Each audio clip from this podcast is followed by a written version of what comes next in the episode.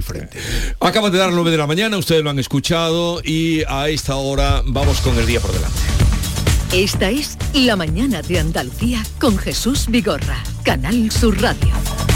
Y con Paco Ramón, que nos da cuenta de lo que el día trae este, este martes 18 de abril. Pues la primera cita dentro de una hora, a las 10, la Junta reúne al Comité de Expertos para abordar el agravamiento de la sequía en nuestra tierra.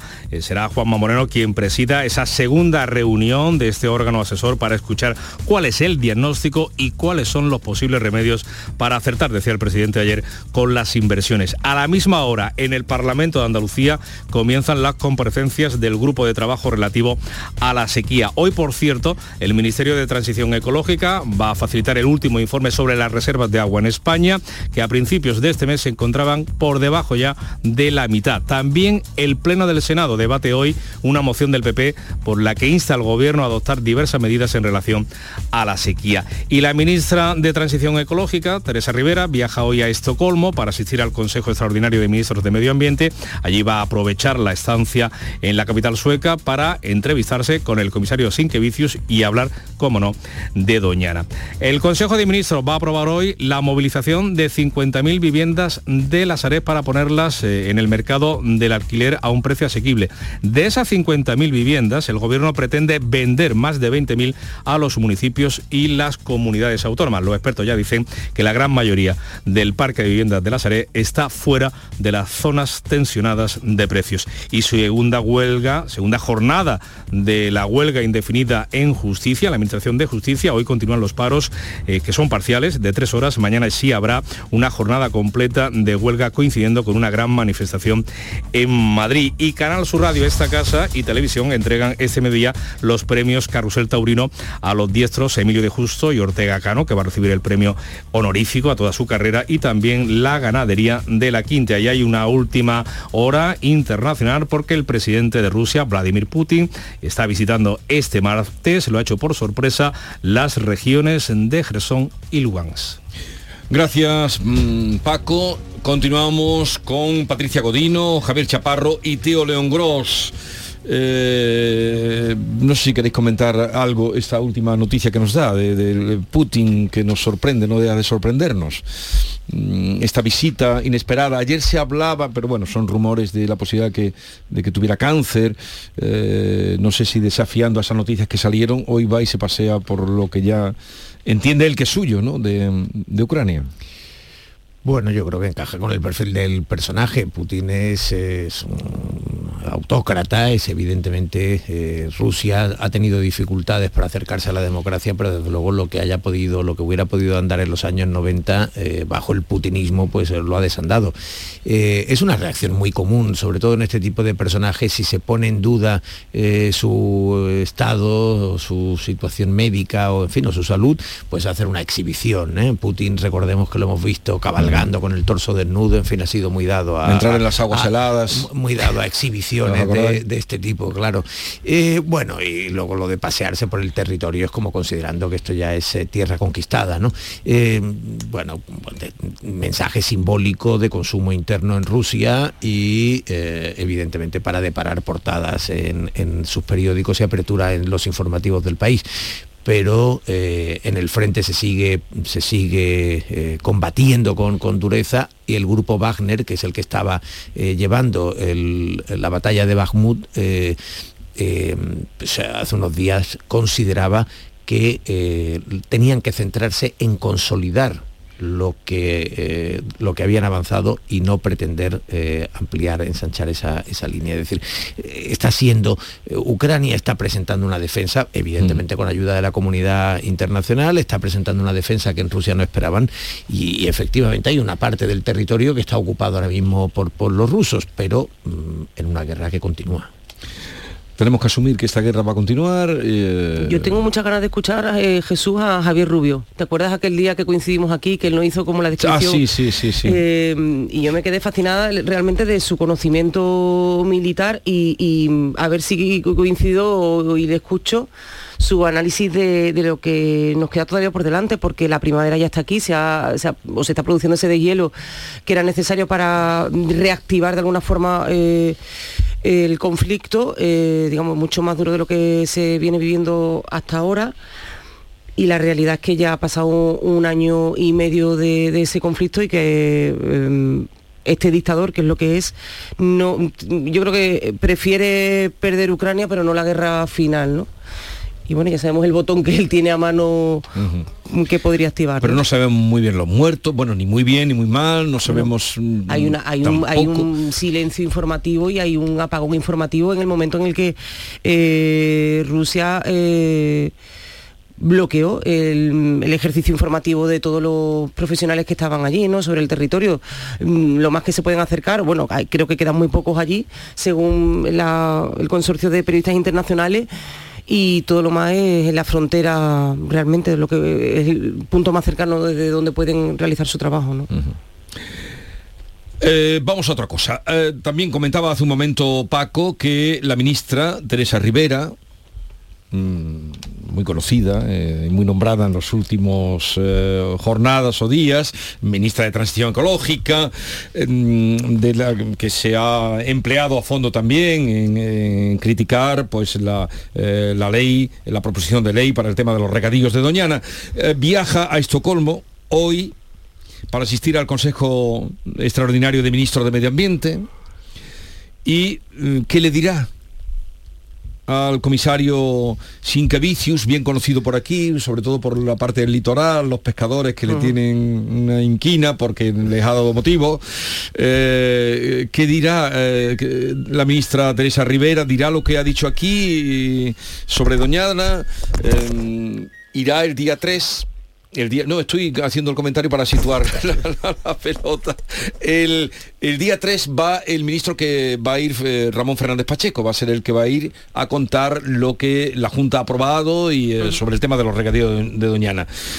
Pero claro, ¿qué dirá la ministra eh, Teresa Rivera?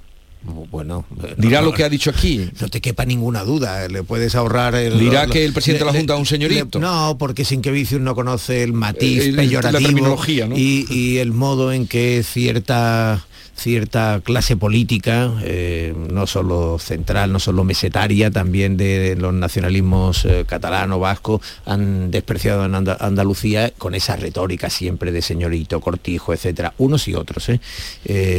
y por tanto, bueno, pues sin que Vicius no le interesa, eso de señorito y de cortijo es para el consumo nacional.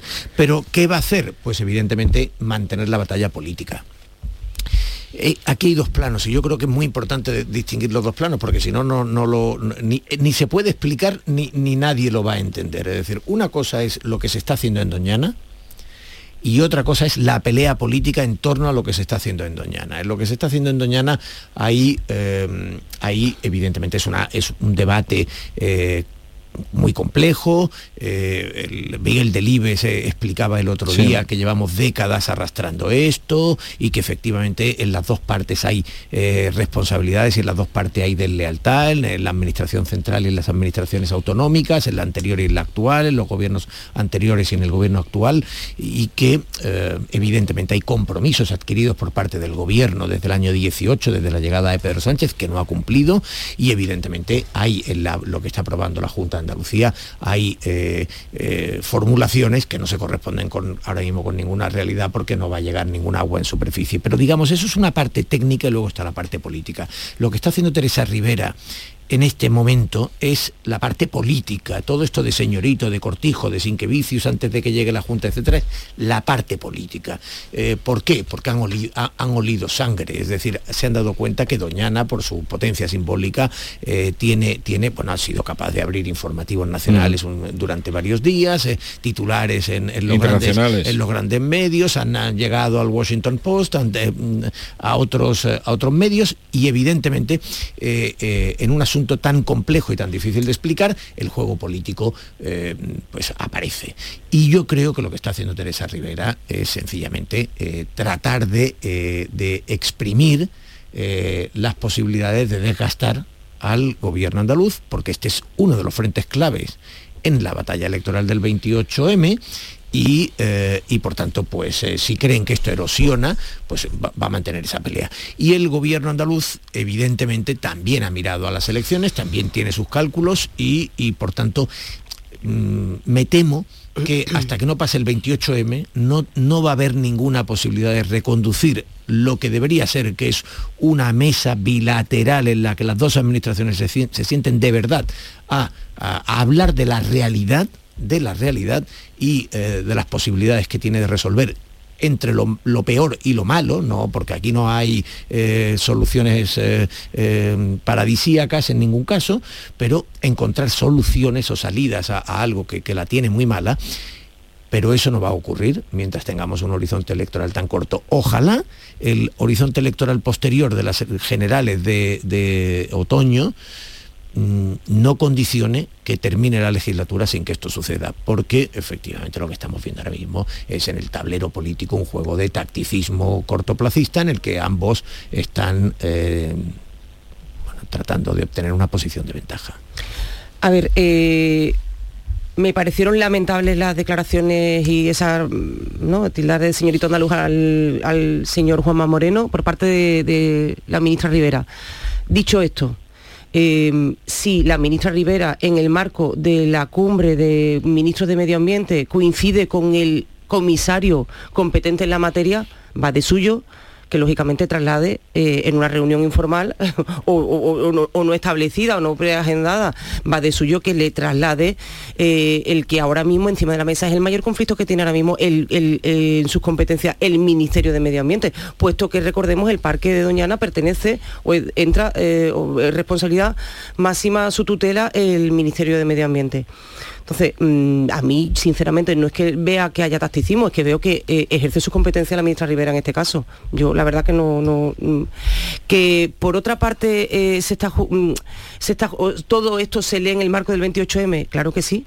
Eh, que seguramente la forma de abordar este asunto sea más calmada o pueda ser más calmada, o esperemos que también responda a las prioridades de los partidos políticos y de las distintas administraciones después del 28M, espero desde luego, porque la realidad, Jesús, es que Doñana ya no puede esperar más, es decir, mm. llevamos retrasando eh, el mirar de frente a este problema desde hace mucho tiempo. Y el Partido Socialista, por supuesto, estando en la Junta de Andalucía durante más de 30 años, ha permitido y ha mirado para otro lado en ese, eh, bueno, pues em, en esa connivencia con esos eh, cultivos que entraban, mm, eh, que estaban utilizando agua de forma ilegal y que no estaban en la foto fija que se hizo en el año 2014 de ese plan de la Corona Norte.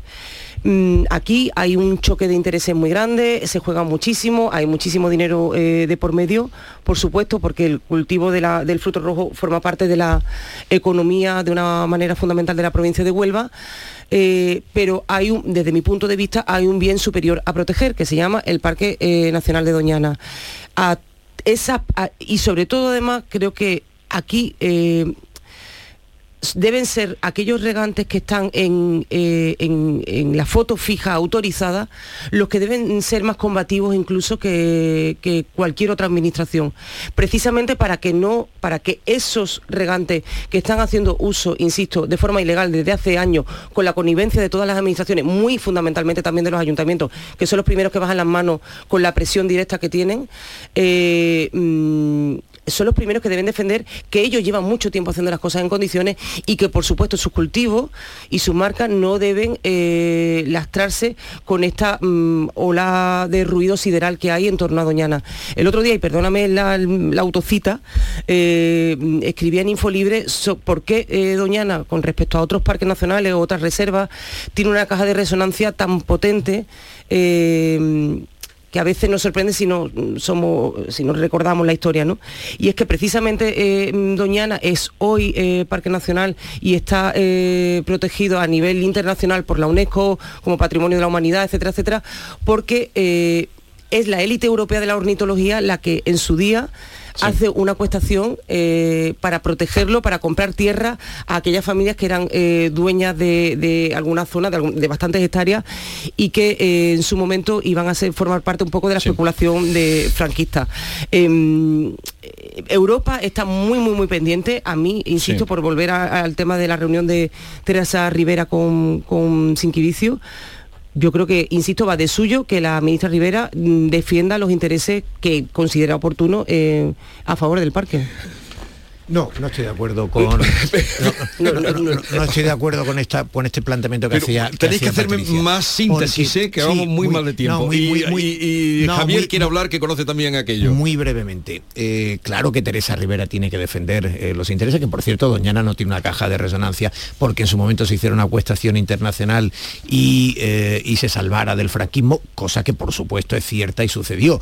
Doñana tiene la repercusión internacional que tiene porque es uno de los centros ornitológicos más importantes del mundo y desde luego el más importante de Europa, porque... porque a partir de ahí, eh, lo que digo, la élite europea sabía que ahí estaba la aves migratoria pero no, por cómo se compraron las tierras, sino por el valor que tienen, por, el valor que tienen. Pero, pero, eh, pero Teresa Rivera, no, cuando ayer hace el comunica que va a reunirse con Sinquevicius, dice, me voy a reunir antes de que llegue el gobierno andaluz. Es decir, el, gobierno andaluz cree que puede explicar ante Bruselas eh, las algo que es verdad que les está costando mucho explicar y cuando te cuesta mucho explicar una iniciativa, seguramente es que esa iniciativa va con deficiencias. O sea, yo no, eso, vaya eso por delante y he dicho que en la parte técnica es donde habría que, que hacer de verdad una mesa bilateral dispuesta a solucionar o afrontar alguna solución que siempre será mala para algo que tiene, que, ya digo que es muy enrevesado.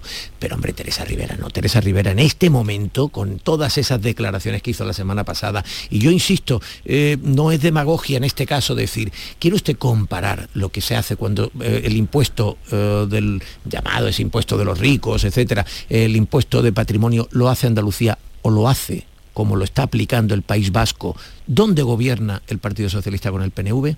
¿Quiere usted comparar el tono con el que se habla de los dirigentes catalanes que piden un referéndum de autodeterminación y el tono con el que hablas del gobierno andaluz? Hombre, es evidente que eh, para el Partido Socialista, que por supuesto fue un golpe muy duro perder Andalucía y que eh, siguen llevando muy mal esto y que además saben que es una comunidad la más poblada, tiene una importancia, un peso electoral enorme, es evidente que aquí, además de la defensa de Doñana, se está disputando un, un duelo político en el, en el tablero político y Teresa Rivera y lo que está haciendo es un juego absolutamente, eh, eh, en fin, bajo, ¿no? A ver, un momentito. Eh, Javier, te voy a dar la palabra enseguida, pero permíteme, porque en medio de toda esta situación de sequía, que, es también doñana y, la situación que estamos viviendo extrema, la Junta ha declarado no hasta para el consumo humano, lo habréis oído, el agua mm, del embalse de la colada. Este embalse da agua a unos 80.000 vecinos de la zona norte de la provincia de Córdoba, comarca de los Pedroches,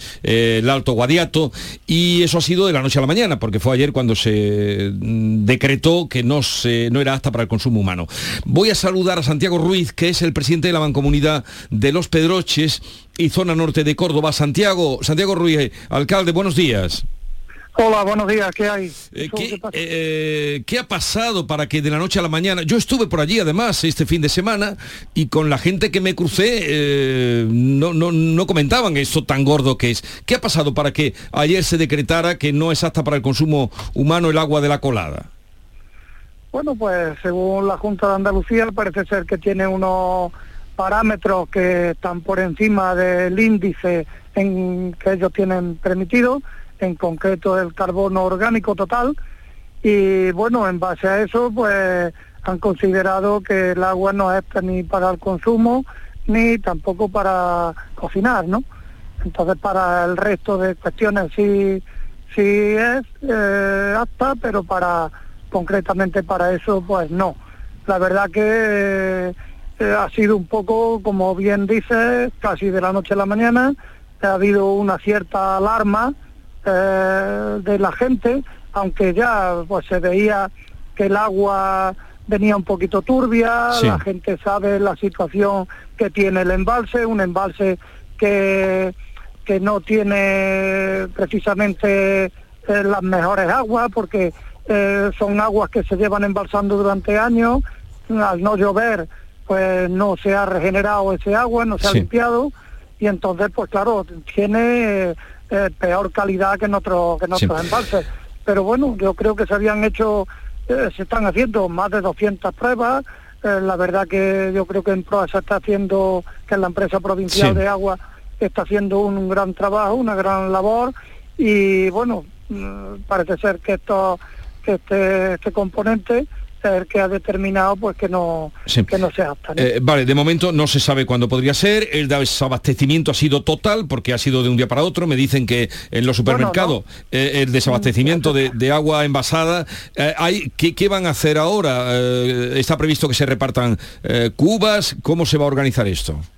Sí, sí, esta mañana pues a las once y media tenemos una reunión en Diputación para ver un poco la logística que se va a desarrollar durante todos los, durante, esperemos que no sea mucho tiempo, pero sí ahora al principio, pues con camiones cisternas se suministrará a 24 municipios y creo que son 17 aldeas de la zona norte de, Córdoba. Bueno, veremos qué pasa. Eh, Santiago Ruiz, presidente de la Mancomunidad de los Pedroches, gracias por estar con nosotros. Un saludo y buenos días. Muchísimas gracias a vosotros. Eh, un momentito, eh, Javier, que te había dejado con la palabra en la boca, es que iba de viaje el alcalde del Pedroche, que es el alcalde de Pedroche y presidente de la Mancomunidad, sobre el tema de Doñana, en el que no estaban de acuerdo en el punto de vista eh, Patricia y Teo. ¿Qué nos puedes decir tú? Nada, más que justificado la intervención del alcalde. El, problema es el agua, en Córdoba, en Doñana y en todos sitios. Y la visita de la ministra, la reunión de la ministra me parece más que justificada. Entre otras cosas porque una condena el año pasado contra España justamente por el uso del agua en Doñana y porque se está utilizando justamente para regar miles de hectáreas, bueno, centenares de hectáreas que de, frutos rojos con agua extraída de forma ilegal. Punto. Y es normal que España eh, explique cuál es la posición ante la inminente aprobación de una normativa por parte de una comunidad autónoma que es Andalucía, que puede agravar mucho más esa situación. Es normal. También va a ir la Junta de Andalucía a Bruselas a explicar su posición y me parece muy normal para que expliquen las cosas. Pero como bien apuntaba Patricia, a mí me preocupan los agricultores que tienen legalmente reconocidos sus cultivos, que se irrigan con agua, con agua, con agua, vamos a decir, legal, por decirlo brevemente. No dejemos que eh, los árboles no dejen ver el bosque de, de la situación de Doñana Claro que sí, es que estamos jugándonos con la, imagen de, Doñana y de Andalucía en, toda Europa. Es que las personas que van a comprar los frutos rojos en Alemania, en Holanda, en Francia, en Bélgica, Luxemburgo, etcétera, etcétera, se preguntan ¿y dónde viene? Y viene la etiqueta, la procedencia. ¿Cuál es la trazabilidad de este producto? Y dicen ¿de dónde viene? De aquí, uff, problema. Ya sea bien por la inmigración o ya sea por la inmigración ilegal porque recoge frutos, etcétera, etcétera, que es otro problema que, que podemos hablar otro día o bien por la o bien porque puede estar regado con, agua de procedencia, digamos que puede estar un poco en tengerengue. Mm. Bueno, un segundito Es, normal que, el gobierno defienda en, Bruselas la, posición y de explicación, entre otras cosas, porque aparte de esa sentencia del año pasado, del año 21, es que está amenazando con que puede haber otro, otro tipo de procedimiento judicial contra España con nuevas sanciones y el bloqueo de fondos, etcétera, etcétera. Un momentito que son las 9.23 minutos, ya voy eh, justo para ir a la publicidad. La mañana de Andalucía. El 25 de mayo de 2006 se celebró por primera vez en la historia el Día Mundial del Orgullo Friki. Vamos a ver, si hasta el Orgullo Friki tiene su día, tú también te mereces el tuyo, ¿no? Con mi día de la 11 elige tu fecha especial y juega con ella. Todos los días por un euro gana hasta 3.000 euros. Mi día, el sorteo más tuyo. Y recuerda, uno de cada cinco toca. A todos los que jugáis a la 11, bien jugado. Juega responsablemente y solo si eres mayor de edad. Hace 10 años, Renault abrió camino a los coches eléctricos. Hoy entramos en una nueva era con Renault Megane E-Tech 100% eléctrico, 220 caballos o 160 kilovatios. Ahora con entrega inmediata y 3 años de mantenimiento incluidos. Condiciones en Renault.es. Y muévete sin restricciones por la zona de bajas emisiones con la gama Renault E-Tech. Descúbralo en la red Renault de Andalucía. Canal Sur Radio. Estrés, reuniones, planificaciones. Respira. Si eres autónomo, en Caja Rural del Sur te ofrecemos la tranquilidad que necesitas. Cuéntanos tu caso y nos encargaremos de todo. Te esperamos en nuestras oficinas. Caja Rural del Sur. Formamos parte de ti. ¿Quién me va a entregar? Este eras tú mientras te preparabas para aquella cita hace 25 años. Sí, sí, 25 años. Los mismos que cumple Nervión Plaza. Nervión Plaza. Qué rápido pasa todo cuando se pasa bien.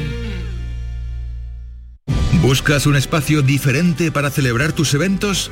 Nuestros barcos son el lugar de celebración ideal para bodas, cumpleaños y reuniones familiares. Sorprende a tus invitados con una experiencia inolvidable con Cruceros Torre del Oro. Más información en el 954-561-692 o en crucerosensevilla.com. En Restaurante Nao podrás disfrutar del corazón de Sevilla junto a nuestra original y deliciosa selección de platos y tapas en un enclave privilegiado. Y si quieres volar alto, sube a nuestra terraza donde podrás relajarte en un oasis con vistas al monumento más visitado de nuestra ciudad. Restaurante Nao, Plaza de la Encarnación número 5. Ven a visitarnos y descubre las cosas buenas de nuestra ciudad. Un híbrido. No, un eléctrico. No, un gasolina. Cariño, despierta. ¿Eh? Me estoy volviendo loco para comprar el coche.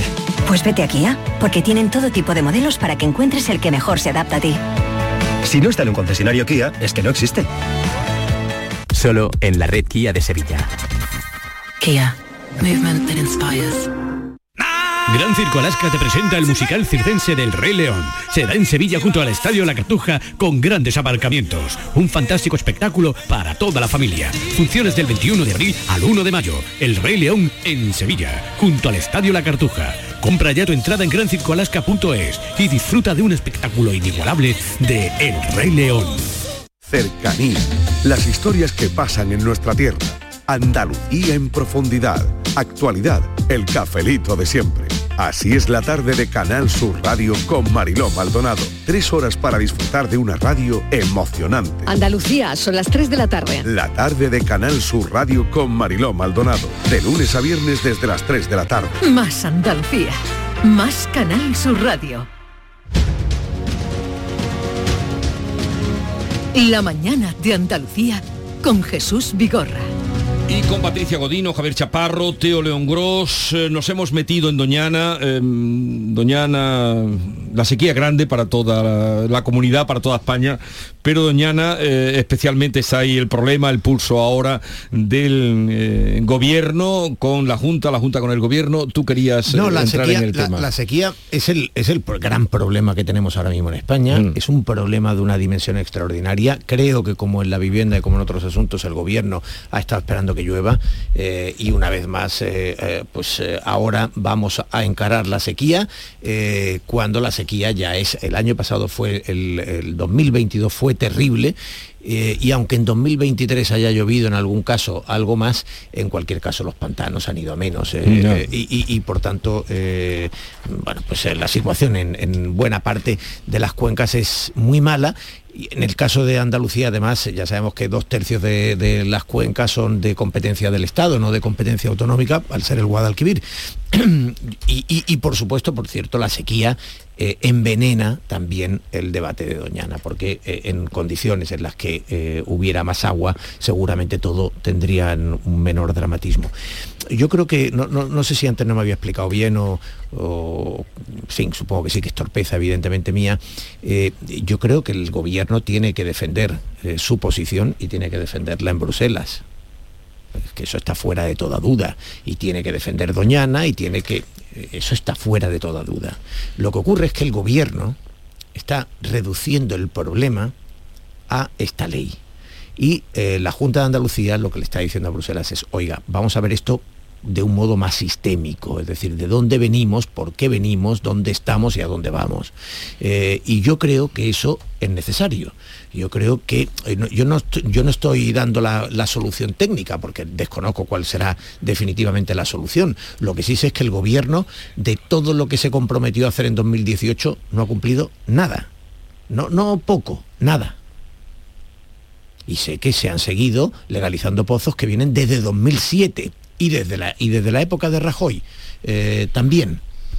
Sí, pozos, es, que se, se habla de muchos pozos, no hemos dado número, pero se habla de... gobiernos en la Junta, pero no digo cerrando o abriendo ilegalmente, sino legalizando con gobiernos del Partido Socialista en la Junta de Andalucía y con gobiernos en, en Madrid de ambos partidos.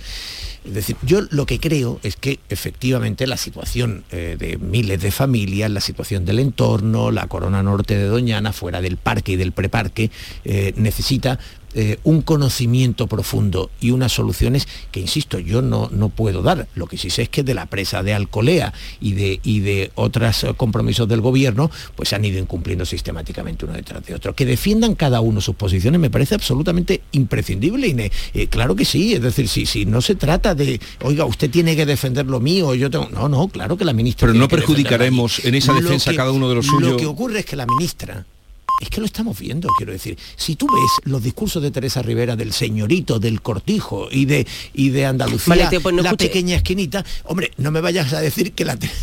que Teresa Rivera pero, una defensa ¿Se hubiera planteado esta proposición no de ley si no hubiera unas elecciones municipales el 28 de mayo?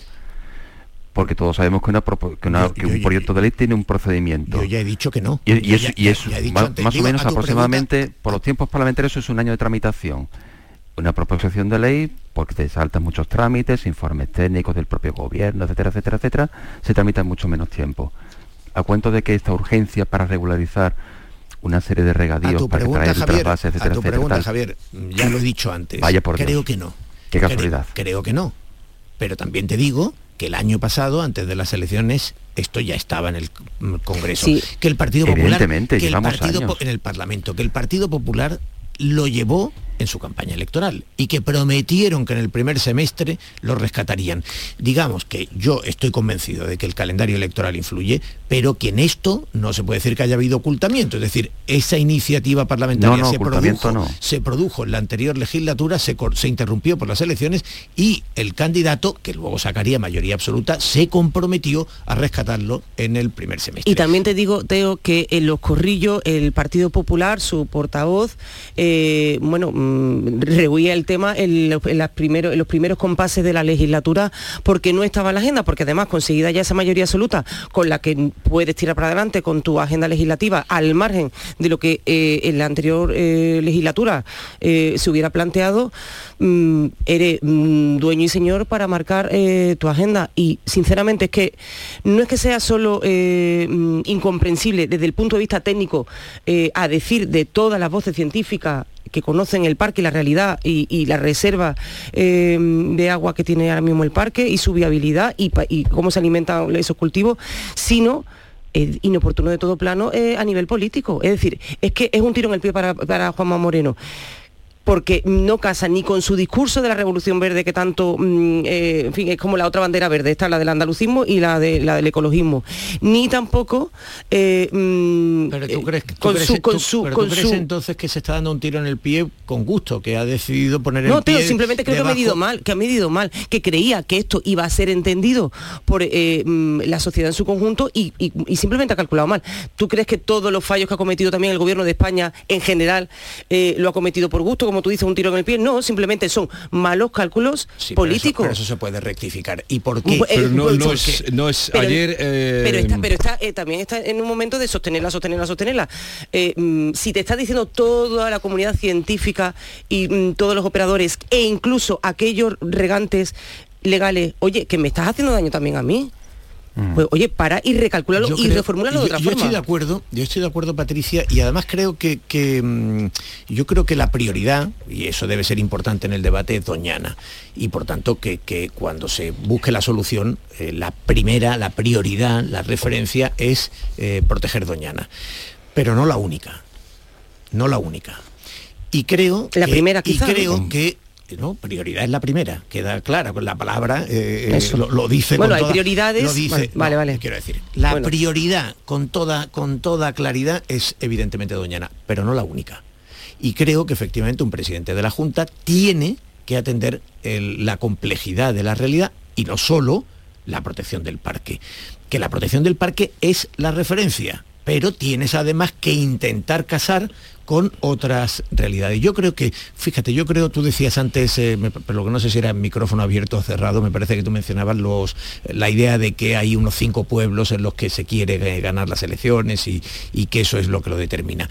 Yo creo que eh, Juanma Moreno, que se había equivocado, pero creo que Juanma Moreno no está haciendo esto por cinco pueblos. Es decir, no, no, no es verosímil.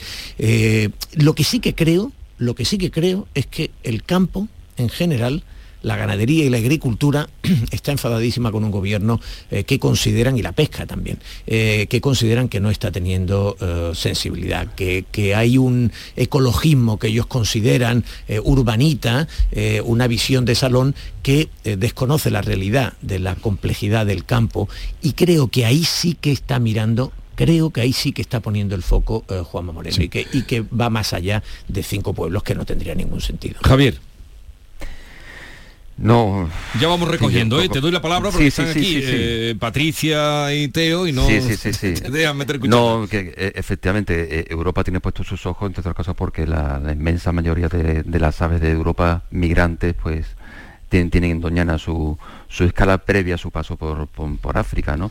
Y evidentemente si si se pierde el humedal de Doñana o cómo se está perdiendo de manera evidente, porque hay muchos estudios que, que, que así lo avalan y lo está diciendo la estación biológica, pues la biodiversidad en toda Europa pues se resiente de forma enorme. Es decir, esto es hay, que ampliar el foco y, ver exactamente por qué Europa tiene tanta tanta preocupación, entre, entre todos los motivos por los cuales vosotros habéis apuntado previamente es un tiro en el pie del gobierno andaluz. Yo creo que se ha metido en un lío y que efectivamente no me dio sus competencias, sus consecuencias. Y que el tiempo electoral ha marcado en gran medida la, decisión del gobierno andaluz.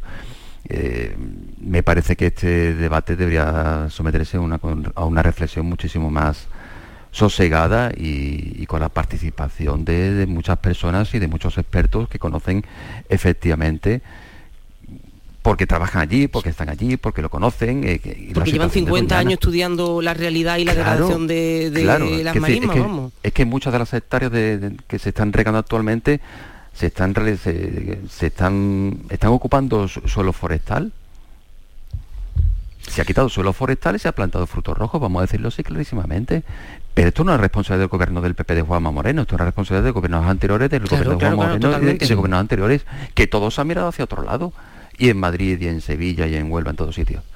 Y que estamos jugando con una clave electoral en cinco pueblos y también en la Diputación de Huelva, como la semana pasada apuntaba Javier Rubio, pues sí, claro que sí. Mm. Bien, lo tenemos que, dejar aquí, tenía aquí otros asuntos para tratar, eh, caso Negreira, La Porta. ¿Visteis ayer la comparecencia de La Porta? Yo eso que te hable Teo como buen madridista. ¿Tú eres del Barça, Teo, del Madrid? Yo soy del Málaga y del Madrid. ¿Cuál es el partido del régimen? Eh, vamos a ver. El, el, equipo, perdón. No, vamos a ver, el Real Madrid hizo anoche, cualquier madridista conoce, conoce bien la historia y cualquier culé también. Lo que pasa que, que eh, al, Barcelona le fue muy bien la leyenda, en la transición, la leyenda de que el Madrid era el equipo del régimen. Eh, ¿Dónde, jugó, ¿Dónde jugó Di Stefano y Puskas? ¿Dónde jugaron, Teo? No, pero sí, sí yo entiendo que el, desconocimiento, el desconocimiento es siempre malo, pero verás... Desde el 30, no, no, no, yo soy que desde, el desde el 39 hasta el 50 y tantos, el Real Madrid no gana un título. Franco era del Atlético Aviación, que era el equipo de los militares. Y eh, Franco entendió muy bien, y los dirigentes del Barcelona eran absolutamente franquistas, que eh, eh, que interesaba mucho utilizar el Barça para eh, normalizar, digamos, la imagen del mm. franquismo en Cataluña. esto es absolutamente Lo condecoró dos veces. Dos equipos tienen la medalla de oro y brillante dos veces porque entre otras cosas le recalificó, sacó salvó al Barcelona, le recalificó los terrenos de las Corts. El, todo el mundo sabe que en los años posteriores a la guerra y durante, ya digo, durante década una década larga, ganan títulos el Barcelona y el Atlético Aviación. El Real Madrid lo construye un republicano Santiago Bernabéu. Santiago Bernabéu, un gran republicano absolutamente conocido. A Franco le caía muy mal. ¿Qué ocurre? Que en el año 55 el Real Madrid encadena cinco Copas de Europa. Eh, y esas cinco Copas de Europa convierten al Real Madrid en un, en un icono mundial. Y eh, Franco, que no es tonto, como todo, como todo dirigente, entiende que se ha encontrado con un embajador acojonante y con un, símbolo que le puede ayudar mucho, porque el gran problema que tiene el franquismo en ese momento, acordaros, ellos tienen ONU, pero nosotros tenemos mm. dos, y aquellas, aquellas mm, exhibiciones. Y entonces utiliza efectivamente el Real Madrid como una imagen para la apertura, etc. Bueno, él empieza en los años 60, las tecnócratas, España está reaccionando, ya empieza a llegar el turismo y el Madrid, luego llamado el Madrid, Madrid Yeye, pues tiene, tiene evidentemente una gran utilidad para el Que franquismo. Teo quiere Anoche- presentar gol a gol. que- que- Teo quiere presentar gol a gol. Anoche el Madrid, no, pero ahora voy Anoche a la Madrid, conclusión. no, pero conclusión. Ahora voy a la conclusión. Anoche el Madrid hizo un vídeo muy contundente, mostrando Claro. evidentemente Que, que te lo has aprendido esto. muy bien, No, Teo. sí. no, no, no, no, pues fíjate, no solo vi un trocito porque porque estaban otras cosas eh, como Yo sabes. que quería hablar del BOE. Venga, dime. Pero Guar- eh, Laporta tuvo éxito. ¿Por qué? Porque tiene un caso de corrupción clarísimo encima de la mesa. No fue capaz de explicar Claro. por qué se le han pagado 7 millones a Laporta y ya tiene A a, Laporta no, todo a el mundo, a, Negreira, y ya tiene a todo el mundo hablando, Hablando de la otra historia vez del Madrid. Del Madrid y el régimen. Pero tú ves que la gente va a hablar de- a paseo, hombre, el equipo del régimen. I- Incluso si lo hubiera sido. Qué Quiero decir, incluso si lo hubiera sido, pues da igual. aquí es Eso que- sucedió hace más de un franquismo. Aquí estamos hablando de trinque. Estamos hablando De de, trinque. Estamos hablando de algo que no fue capaz de explicar la porta y que debería ser de lo que habláramos. me voy a guardar un- una cosita que tengo aquí para otro día que vengáis, porque he leído mi eh, compañero, colega y amigo eh, vocero, me ha dado unos datos esta mañana que no sé si conocéis, os lo voy a leer simplemente y ya os doy adiós. El furor normativo, ¿no? El furor normativo, me he quedado, tú no sabías esto. Te he escuchado, te he escuchado esta mañana y he Furor dicho... normativo. Mira, eh, el año pasado, eh, 2.249 no- normas distribuidas en 1.041 reglamentos y 28 directivas. En fin, resumiendo, el Boletín Oficial del Estado, la producción de normas recogida en los boletines de las comunidades superó el año pasado el millón trescientas mil páginas. El Boletín Oficial del Estado español. ¿Has oído, Teo? Tú lees rápido, pero un millón trescientas veinte mil páginas. Eso significa 700 páginas, si quisiéramos leerlo, 700 páginas al día. ¿Quién lee esto? ¿Quién lo lee?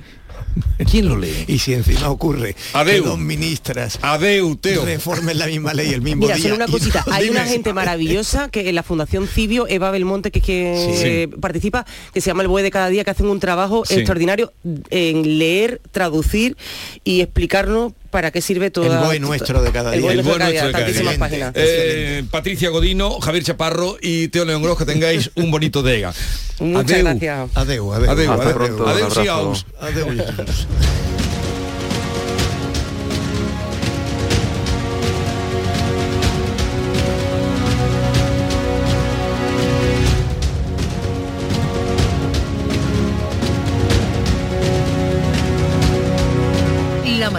de Andalucía con Jesús Vigorra. El próximo 28 de mayo se celebran las elecciones locales y autonómicas. Si ese día vas a estar lejos de tu pueblo, de tu tierra, de tu ciudad o algo te impide ir a votar, puedes hacerlo por correo. Solicita hasta el 18 de mayo la documentación necesaria en cualquier oficina de correos. La recibirás de forma gratuita en tu domicilio. 28 de mayo, elecciones locales y autonómicas. Por correo, tu voto tiene todo su valor. Ministerio del Interior, Gobierno de España. Canal Sur Radio. Dicen que la primavera la sangre altera. Lo que nunca se altera es que en Mercamueble te llevamos y te montamos tus muebles gratis. En abril llegan nuestras Mid-Season Sales con hasta un 40% de descuento en tus muebles favoritos y como siempre con el transporte y montaje gratis. Recuerda, hasta el 40% de descuento. Solo en tu tienda Mercamueble. Dime, escúchame, ¿dónde quedamos para comer? Pues estuvimos el otro día en el barrio de Santa Cruz por salir por el centro y no veas cómo comimos en la hostería del Laurel. Te voy a dar una pinceladita. Una chacina en condiciones con un jamón bueno. La ensalada de tronco de bonito espectacular. Pescadito frito, pero bien frito. Las croquetas caseras del chef. Pero vamos, que lo tengo claro. Dentro de la hostería, tranquilos y bien atendidos de sevillanas maneras. pues ya me has liado. Voy a reservar en el 954 220295 que ya vamos tarde. Recuerda, Postería del Laurel, Plaza de los Venerables, Barrio de Santa Cruz. Hay que ver cómo pasa el tiempo, ¿eh? La cuesta de enero, carnaval en febrero, Semana Santa, los atajos, la operación bikini en mayo, las cervecitas en verano. Aquí no sé muy bien qué pasa. ¡Bú! ¡Susto de Halloween! ¡Y feliz Navidad! Y ya está. Si eres de ir rápido, eres de O2, con velocidad 5G y la mayor red de fibra. Fibra 500 megas y móvil 50 gigas con 5G por 38 euros. Infórmate en odosonline.es o en el 1551. Sol Renovables, tu empresa de energía solar. Más de 20 años de experiencia en diseño, instalación y mantenimiento de placas solares y energías alternativas. Enchúfate al sol. ¿A qué estás esperando? Contacte con Sol Renovables para presupuesto de tu vivienda o empresa. www.solrenovables.com o 955 35 53 49. Oye, ¿te apetece salir hoy? Claro, ¿qué te apetece esta vez? Jugar al pádel, crossfit, comer o tomarnos algo de relax al aire libre. Todo suena genial. La nueva zona de Aire Sur es tan increíble que querrás vivirlo todo a cielo descubierto. Aire Sur Outdoor, tan increíble que se sale.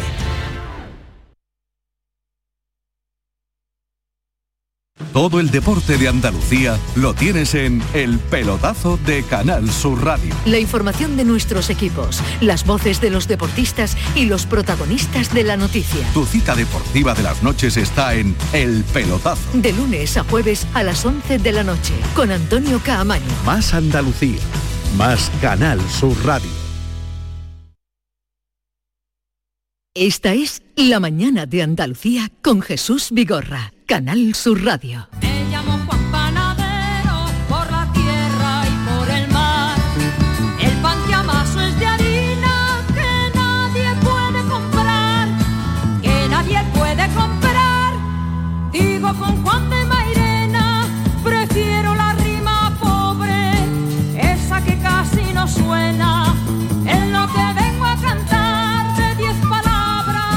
Hubiera preferido que me hubierais traído una tostada a no esta canción del pan.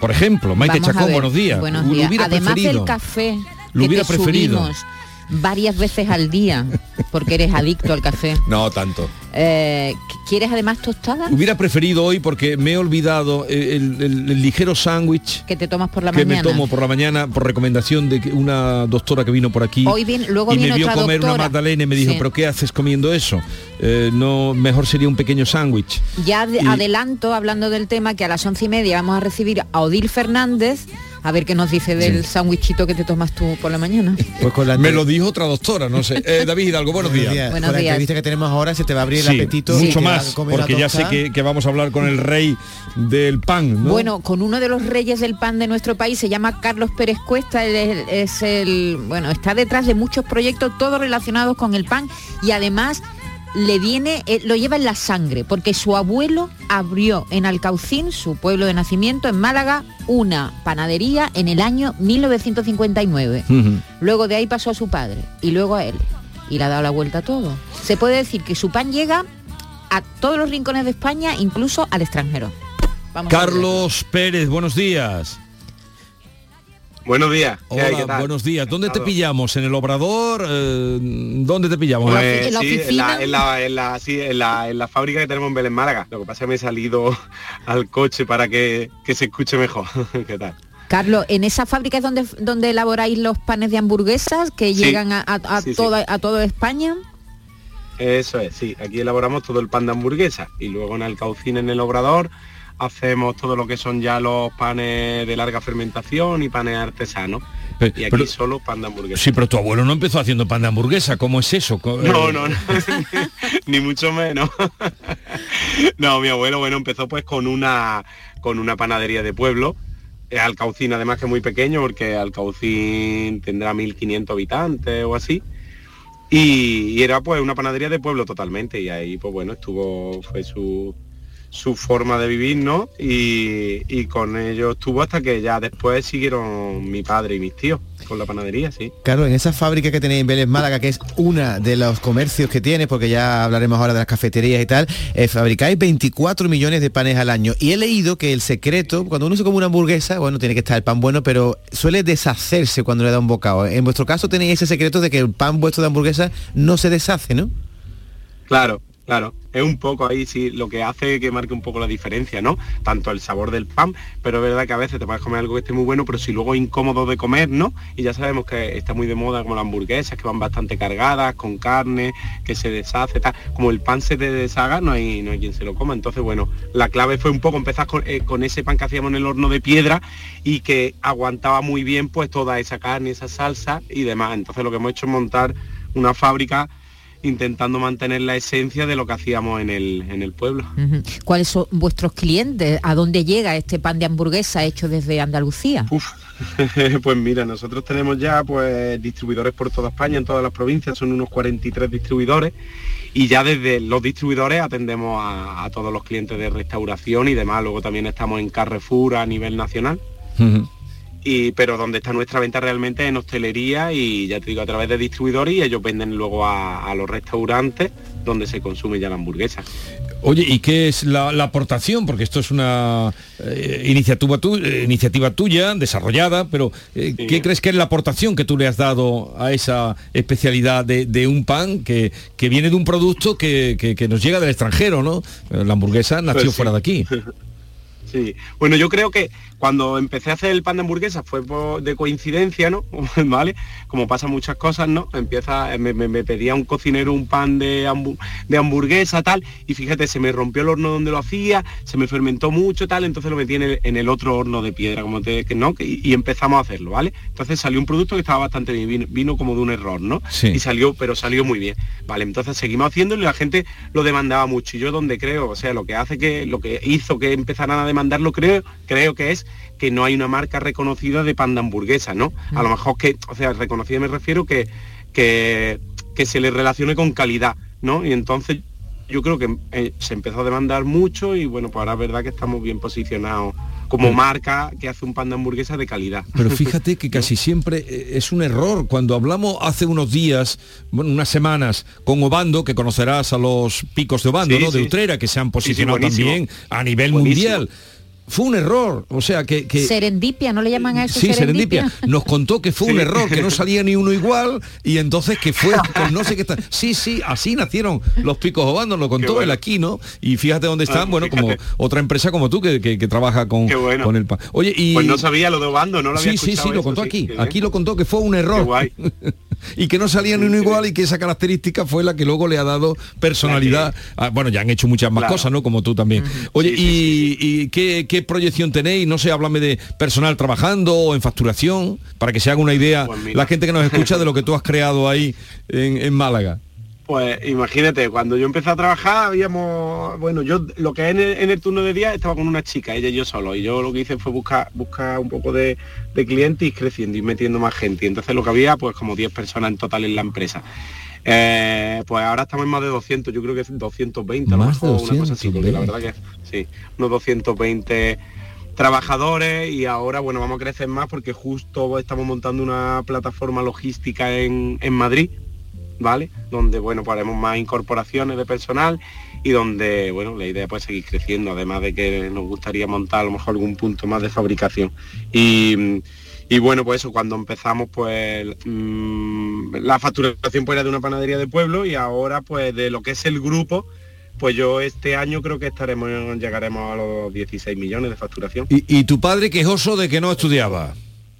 O, o de que no quería seguir estudiando. Hombre, como ¿no? todos los padres, Tú eras bueno lógico, estudiando. Tu padre quejoso de que el niño no estudiaba o no quería seguir estudios, porque lo que he leído sobre ti es que, que tenías buenas notas, ¿no? Cuando estabas estudiando, que no eras malillo. Sí, sí. No, no, no, nunca, nunca. Lo que pasa que, que, claro, tú la panadería, la panadería como ha sido toda la vida es muy dura. ¿Entiendes? Tú no, la panadería es trabajar de noche. Era, tú empezabas y hasta que no terminaras de hacer el pan no te podías ir, ¿no? Y, era una profesión dura, ¿no? Entonces, bueno, yo empecé trabajando así, sí es verdad que mi obsesión ha sido cambiar eso, ¿no? Que, que- que quien trabaje en nuestra empresa no sea como la panadería de toda vida y que sea tan duro, sino que, que sea como otro trabajo más, ¿vale? Un poco mm, lo que yo he querido cambiar, ¿no? En, en la empresa. Y, y, bueno, pues sí, pero cuando empecé mi padre, pues prefería que estudiara como es lógico, me decía, bueno, tú estudia y luego ya te metes en la panadería. Pero bueno, como yo tenía claro que quería dedicarme a eso, no, no sé. Carlos, pero aparte de, de- de- aparte de trabajo, hay, tiene que haber un sello. Y yo mm, leo que mm, en tu cadena de panadería que se llama Fermento, que mandas pan a todos lados, la primera fermentación, o sea, la masa principal, sale de Málaga y después la distribuís donde se fermenta por segunda vez, ¿no? Ese puede ser un poco el, el sello que tú le das, que le da un sabor especial al pan. Claro, es que al final conseguimos que tenga, date cuenta que nos vamos a fermentaciones de 36 horas, de, de- de- o cerca de, de 40 horas de fermentación en un, en un pan. Sabes que es algo muy difícil de hacer si hacemos el pan, por ejemplo, en un solo sitio, en un solo sitio, porque tú creces. Si creces, no, yo, yo mi obsesión con fermento era que si, que si crecíamos no cambiara, no cambiara la forma en la que hacíamos el pan. Y esta es la única forma, que tú digas, vale, yo hago las masas aquí, pero en cada tienda hacemos el pan a mano y lo volvemos a fermentar.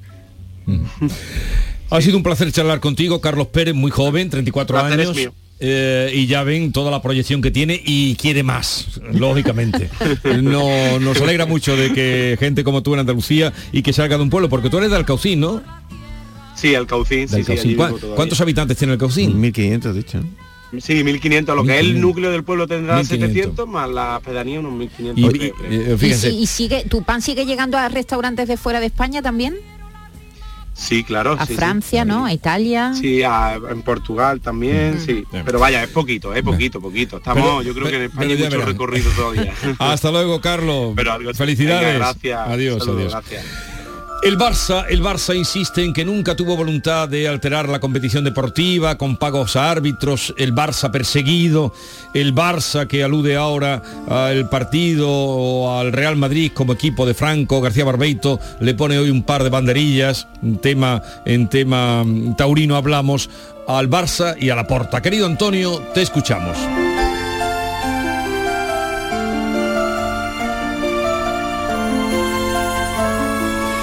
Muy buenos días, querido Jesús Vigorra. Perversos del régimen. Ya ven el plan de la lluvia, que no cae ni una gota, y el calor que se ha venido para irse a Chipiona, a Marbella, a Punta Umbría o a la cala más remota de las playas de Almería y no salir de la sombra y embadurnarse con crema.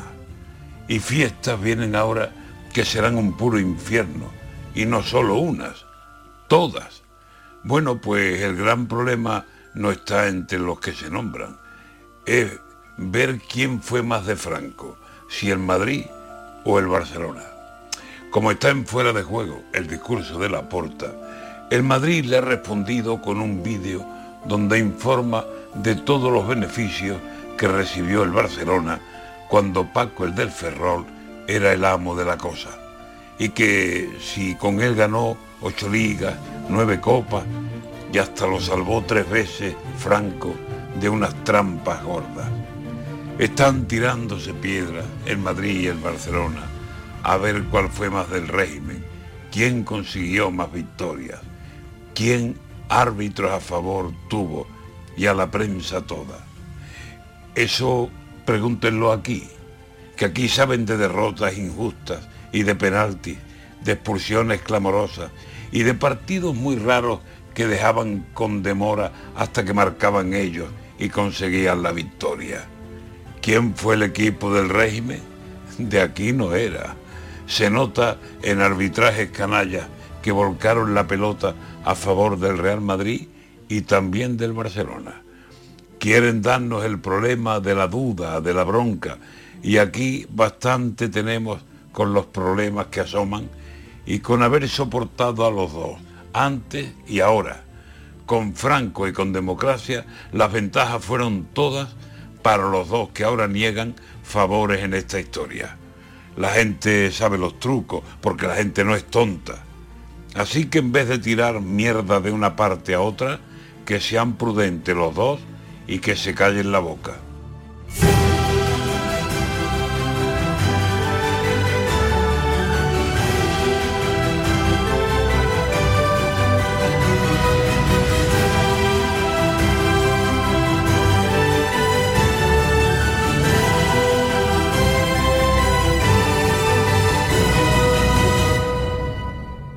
Esta es La mañana de Andalucía con Jesús Vigorra, Canal Sur Radio.